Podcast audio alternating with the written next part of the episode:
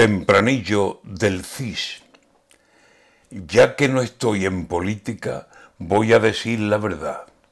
Y la verdad, por lo visto, es colarse por atrás y verle al CIS los papeles que estaban sin publicar. Vaya por Dios, Pablo Iglesias, ¿a eso se va a dedicar? ¿A remover los corrales del Estado? Vaya plan. Si poco me fiaba antes, ahora puede imaginar. ¿Y era usted el que decía que hacía falta claridad? Ya que asede a los papeles de Tezanos, ¿es capaz de decirnos claramente qué nombres están detrás de la neblina de Estado de la larga oscuridad de las famosas cloacas? ¿O de eso no es bueno hablar?